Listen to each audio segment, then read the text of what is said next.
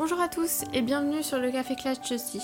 Ça fait maintenant deux semaines que la folie des soldes a commencé et c'est donc le moment idéal pour vous parler du sujet de la fast fashion. Je vais essayer de vous expliquer ce que c'est afin de vous sensibiliser sur le sujet et de vous faire prendre conscience de l'envers du décor.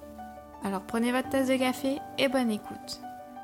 La fast fashion, d'après sa définition, c'est une expression anglo-saxonne qui est utilisée pour désigner le renouvellement le plus rapidement possible, bien sûr, des collections d'articles appartenant au monde de la mode. H&M ou Zara, par exemple, c'est des acteurs de la fast fashion. Bon, c'est bien beau de donner la définition, mais ça représente quoi? D'après l'Agence de l'environnement et de la maîtrise de l'énergie, on achète deux fois plus de vêtements qu'il y a 15 ans, mais ils durent moins longtemps. La production de vêtements a doublé entre 2000 et 2014. Mais la chose à laquelle on ne pense pas lorsqu'on est devant le nouveau pull tendance sur les réseaux sociaux, c'est que le secteur de la mode émettrait 1,2 milliard de tonnes de gaz à effet de serre. Je sais pas si vous vous rendez compte, mais c'est plus que les vols internationaux additionnés au trafic maritime. La production représente également 4% de l'eau potable disponible dans le monde. Mais ce n'est pas tout. Cette industrie utilise différentes matières premières polluantes, elles aussi.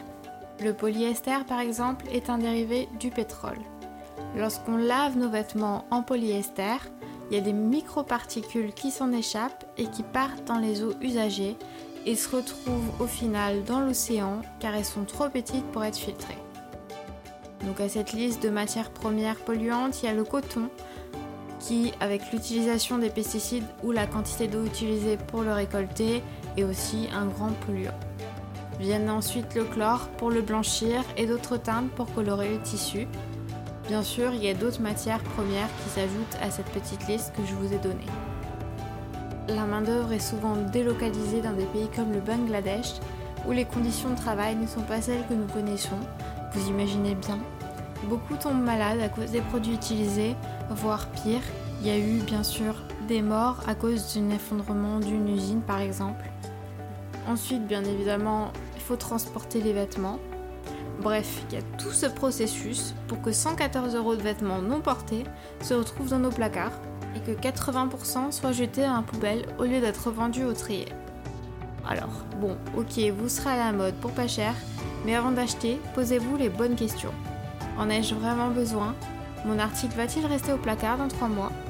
Je vous invite à aller voir l'infographie de l'Agence de l'environnement et de la maîtrise de l'énergie sur le sujet pour compléter ce podcast. Bien évidemment, ça n'a pas but à vous faire arrêter d'acheter dans vos magasins préférés, mais plutôt de vous ouvrir les yeux sur les coulisses de la fast fashion. Parce que, avouons-le, quand on est devant le t-shirt tendance, on ne pense pas à tout ce qu'il y a derrière. Je vous invite aussi à approfondir le sujet en regardant des documentaires ou en lisant d'autres articles. C'est tout pour l'épisode du jour. N'hésitez pas à partager votre avis sur le sujet ou sur la mode en général et à dire votre manière alternative de consommer ou encore à proposer un nouveau sujet sur la page Facebook du podcast. On se retrouve la semaine prochaine pour un nouvel épisode. À bientôt!